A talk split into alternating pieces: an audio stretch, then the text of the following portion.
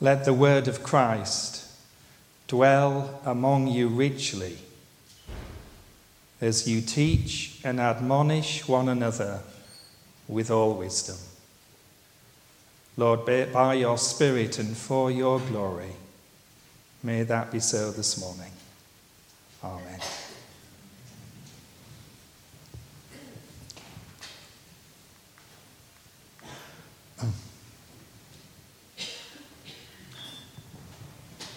Sitting impressively on our bedside table is a copy of a book that regularly gets moved and occasionally gets dusted and rarely gets opened.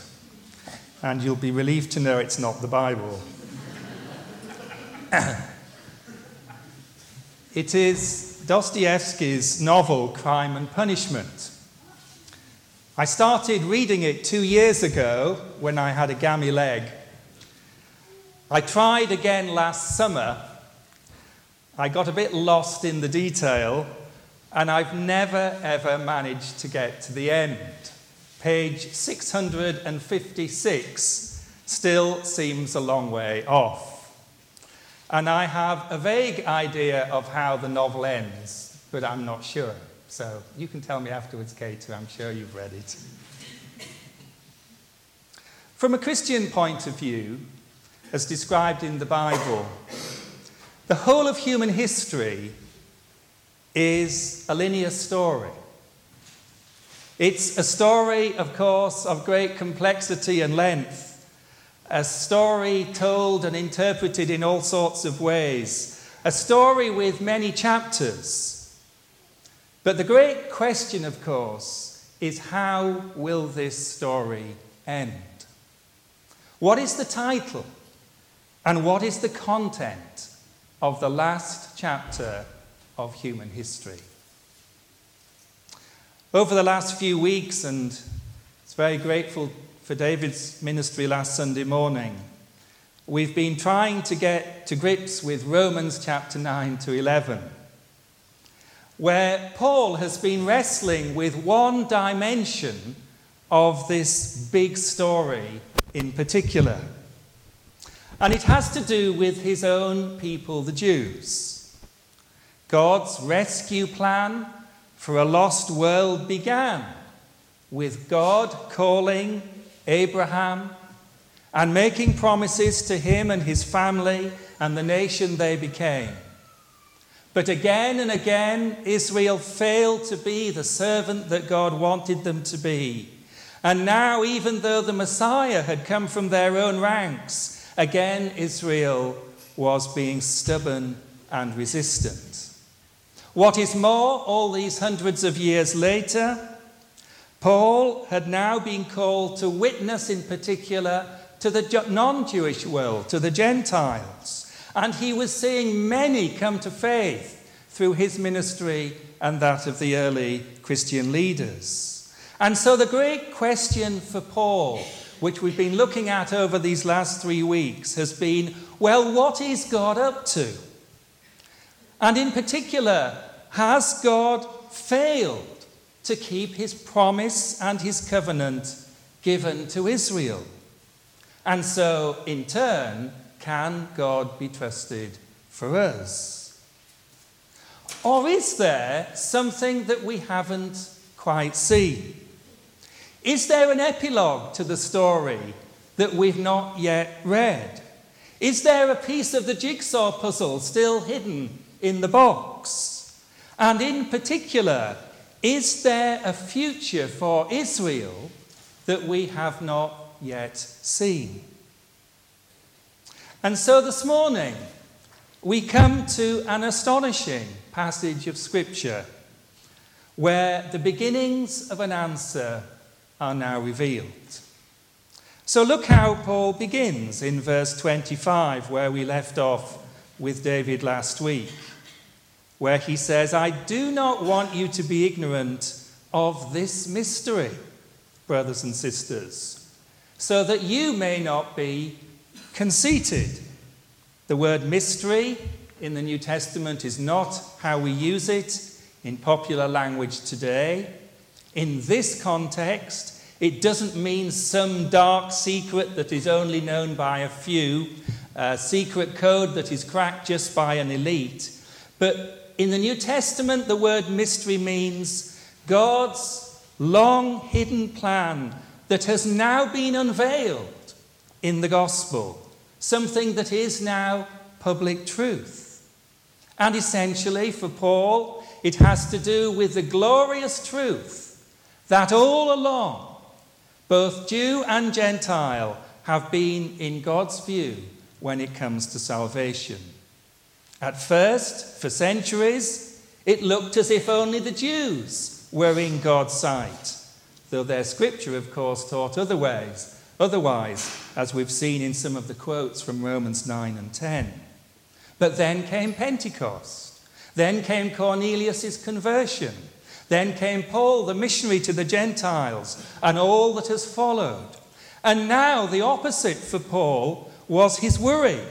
Here were these house churches he was writing to in Rome. All the Jews had been expelled from Rome by an edict of Emperor Claudius in 49 AD. Some were now trickling back now that Nero had come to power. But by now, the churches were disconnected from the synagogues. They had switched to Sunday as their day of worship. The leaders in the churches were nearly uniformly Gentile. And it could be actually conceived has God's calling and has God's covenant switched from Israel now to the Gentiles? And so this is why Paul writes I want to tell you a mystery, so that you Gentiles do not become conceited. There is more to the story than you now see. Notice how Paul reminds us of the two main arguments of this chapter that we've already looked at. First, he says that God's covenant to Israel has never ceased. It has always been kept alive by a believing remnant. Look at the end of verse 25. Israel has an ex- experienced a hardening in part. Part of Israel has become resistant for sure, but the implication is part not. There is a remnant, a believing remnant. And the second thing that we've looked at that he wants to remind them of is that God's plan has a sort of chain effect. Move one, the election of Israel. Move two, the hardening of Israel. Move three, God includes the Gentiles as the result of the rejection of Israel. Move four, when the full number of Gentiles has come in, there will be a renewed divine ingathering of Israel. And so we come to the climax. Here, at last, in sight is an unexpected, breathtaking, absolutely crucial chapter to the story. Verse 26. And so, which could mean through this means, or maybe more simply, and then all Israel will be saved. So here we have it. All Israel will be saved. At last, we come to a punchline. Here we have the unveiling of part of the mystery. Here, if you like, is a climax.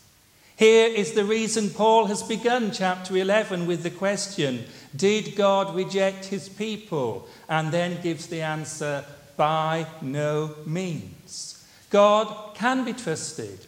God's word does not fail. God's covenant with Israel has not been revoked. Paul says the reason you are tempted to think that God has let Israel down is that you have not considered the last chapter. Like me with crime and punishment, you have not got to that point. So here's the question for this morning What does all Israel will be saved mean? And here is where David Moffat so generously, so freely, so selfishly, selflessly, somewhat hastily handed the question back to me. Thank you, David. And of course, the truth is that every one of these five words has been much debated. And let's say it together due humility and a lack of dogmatism is in order. Who is Paul identifying when he uses the word Israel? And how literally are we meant to take the word or Israel?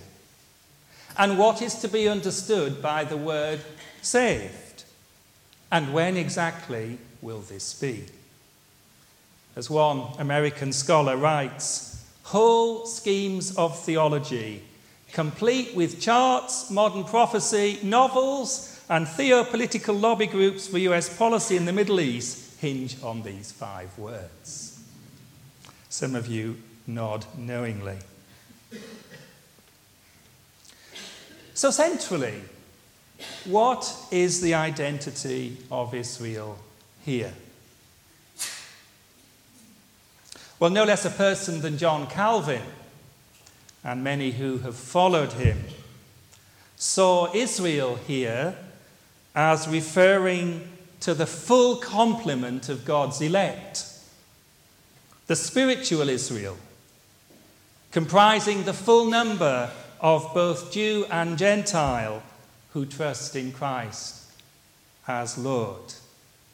And Calvin justified his view with verses that we've looked at, like Romans 9, verse 6 Not all who are descended from Israel are Israel. And Galatians 6, verse 16, where Paul writes, Clearly, to the church, peace and mercy to all who follow this rule, to the Israel of God. But many find this interpretation unconvincing. And on balance, I think I do as well. Throughout these three chapters of Romans, Paul has been wrestling with the future of his own ethnic people. The Israelites, national Israel. Certainly, that is how the word Israel is used in the immediate previous verse, in verse 25. The ethnic people of Israel have experienced a hardening. So, why would Paul suddenly switch his meaning? The more natural reading, surely, is to hear Paul pondering here that at some future time, when the full number of the Gentiles have been drawn to Christ, there will be a remarkable, miraculous move of God, softening the hearts of ethnic Israel, wherever they may be, lifting the veil from their minds and all Israel will be saved. A veritable resurrection from the dead, as he says in verse 15 of this chapter. A fulfillment of the vision of the valley of dry bones, perhaps, where God's people are resurrected. So, what is meant by saved? Well, the same argument, it seems to me, holds. Why would Paul, without warning, suddenly change the meaning of such a crucial word in this letter?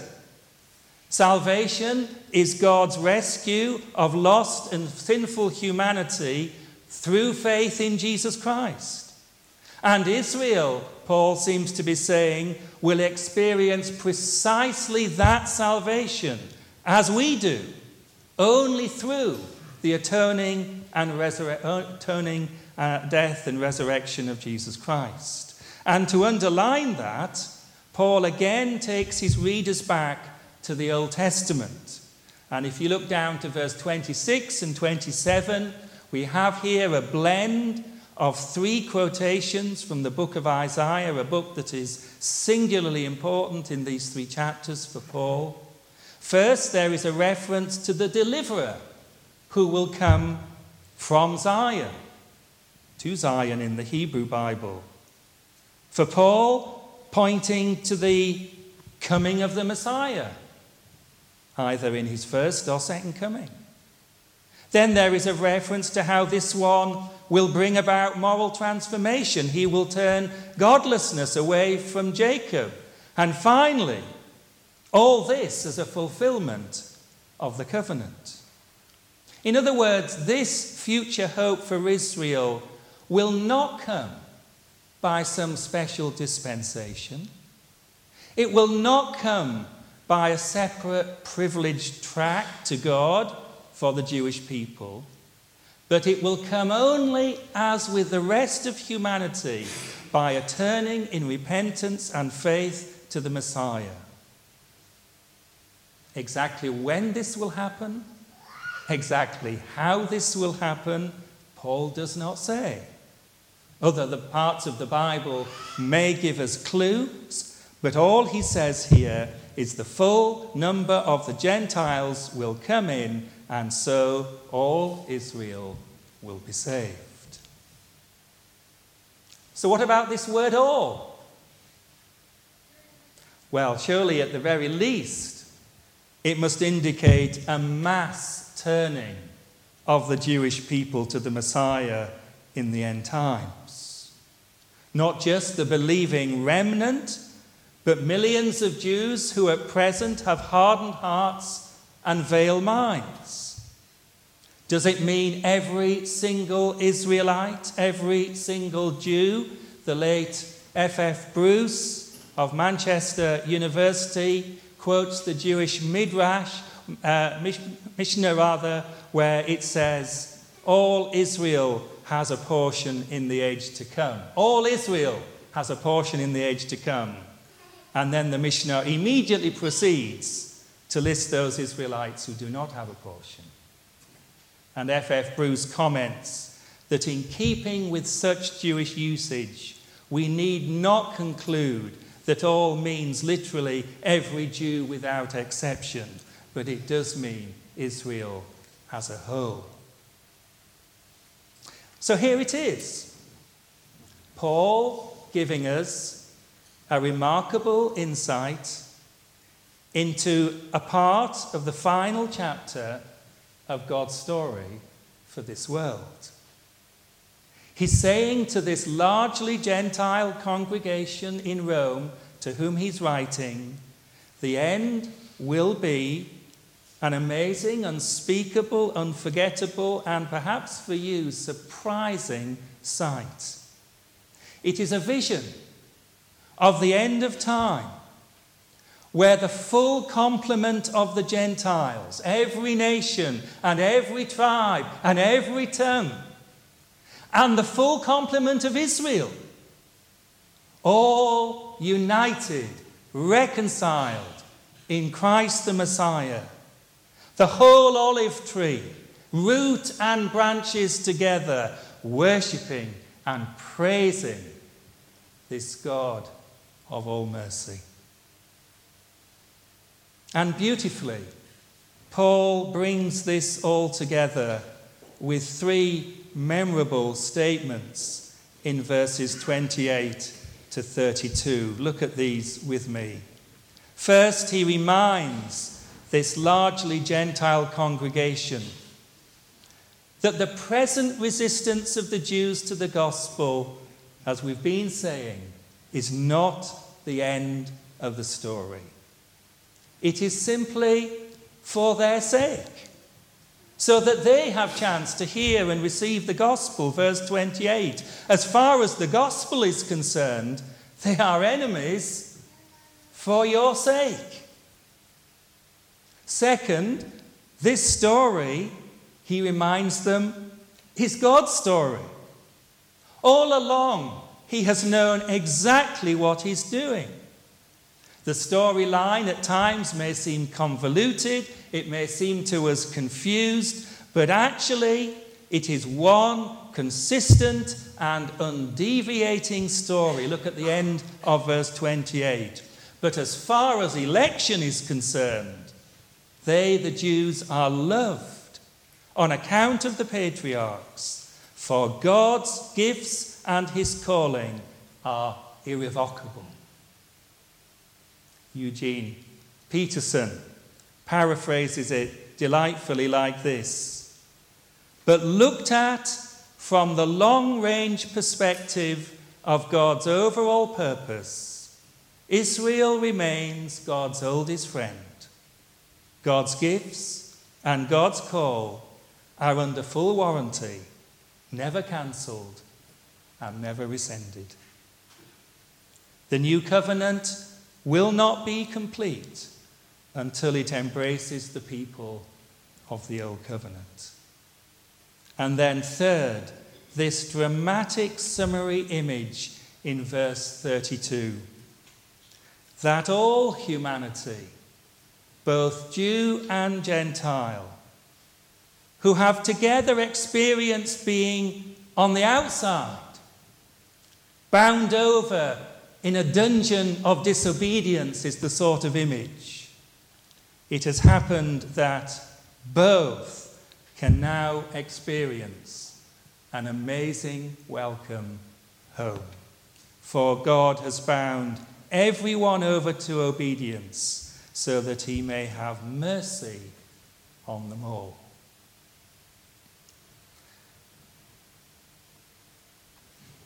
So here it is. and I wonder how this dramatic unveiling of part of this last chapter leaves us. Well, lots of questions for sure. um, what will this look like in relation to the second coming of Jesus? How will this happen? How does it relate to other end time prophecies? Does it relate to the remarkable event, events in the Middle East that we've witnessed over the last hundred years? Well, significantly, I think importantly, for Paul, it led him not to speculate, but to worship. It led him to offer an outburst, a beautiful outburst of Old Testament rich praise. It led him to write the longest doxology in the New Testament. It leads him to a confession that God's ways are surely so much higher and so much greater than ours. Who would have guessed that God would turn Israel's disobedience into salvation for the world. Who would have guessed that? And then employ the Gentiles' obedience and fruitfulness to reverse Israel's unbelief. Who would have thought of that plan? Oh, the depths of the riches and the knowledge of God. How unsearchable his judgments and his paths beyond tracing out. Who has known the mind of the Lord? Who has been his counselor? So, a word of testimony as I end and hand back to those who are leading worship.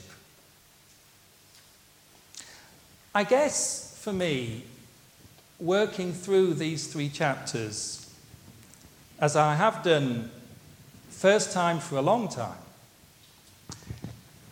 it's left three quite profound impressions upon me. And the first is it has reminded me that we are a very small but very privileged part of a very big story. And it is a real story. It is a historical story. It is a story that plays out in time and space. It is not some mythical narrative construction that Christians have somehow placed on reality. This week, I went to buy petrol on the way to the fruit farm, and I went to Morrison's to pay my bill. And on the counter was a pile of tabloid papers with the atrocious headline Brady will burn in hell. So I said to the guy who was serving, who looked quite happy until I turned up, um, I said to him, Could you ever imagine a worse headline on a newspaper than this? And he said to me, Well, at least Brady won't be worried, he's dead. Think about it. And I left the garage utterly dumbfounded. And I thought, is my faith this vacuous that he doesn't get this at all? Are we just talking myths to each other? No, this is a real story, and we are part of it. It's on the headlines of our BBC News, as it were. It's a story that God has authored. It is from Him, verse 36. It is a story that God continues to direct. It is through Him, verse 36. And it is a story which, at the end of the day, will be for His praise and for His glory, from Him and through Him and for Him. It is a story that stretches back to a very real Abraham and a story that stretches forward to a very real future where there will be a very real turning of Jews to Jesus, where Christ will very really return, when there will be a full messianic community of Jew and Gentile, the great glory of the mystery for Paul being raised from the dead on Resurrection Day, and a new heaven and a new earth. It's real. Richard Bewes, former vicar of All Souls London, and some of us were touching on this point when we had a little preaching team meeting this week, said this. He says, I sometimes worry that the church and the theatre have swapped places. It is the theatre that now tends to think about the big themes of humanity, and people look to us to be entertained and distracted. Is this or is this not the true story? And second, this passage for me not only is a celebration of a true big story of which I and we are a privileged part but secondly, surely this is a celebration of the greatness and the triumph of God's mercy. When Paul says at the end of verse 32, For God, God has bound everyone over to disobedience so that he may have mercy on them all. I would judge it is again not Paul declaring some ultimate universalistic salvation, irrespective of faith in Christ, that would contradict all that he's been saying thus far in this letter. But it is, I believe, offering a vision of God's mercy which is far wider in scope and far more generous in depth than any of us here can imagine. The triumph of God's mercy. God is not only wonderfully trustworthy, is the outcome of Romans 9 to 11, but God is wonderfully kind. The last word in this story is not Gentile disobedience. And the last word in this story is not Israel's hard heart. The last word in this story is the amazing grace and triumph of the mercy of the God we hear to love and to serve this morning. And finally, of course, and finally, of course, it reminds me of the bigness of God Himself. Paul does not have all the answers. When this revelation came to him, we do not know. We certainly don't have all the answers, and I'm more than happy for you to debate and disagree with me this morning. The hymn, this doxology, though, asks three questions, to which the answer is always no. Has anyone ever been able to anticipate what God is going to do? No. Has God ever needed any advice from us? No. Has God ever run short of resources and is in need of a loan? No. God is supreme. God is supreme in his majesty and he is utterly self sufficient. Who has ever given to God that God should repay them? For from him and through him and to him are all things. And together as God's people we say, To him be the glory forever.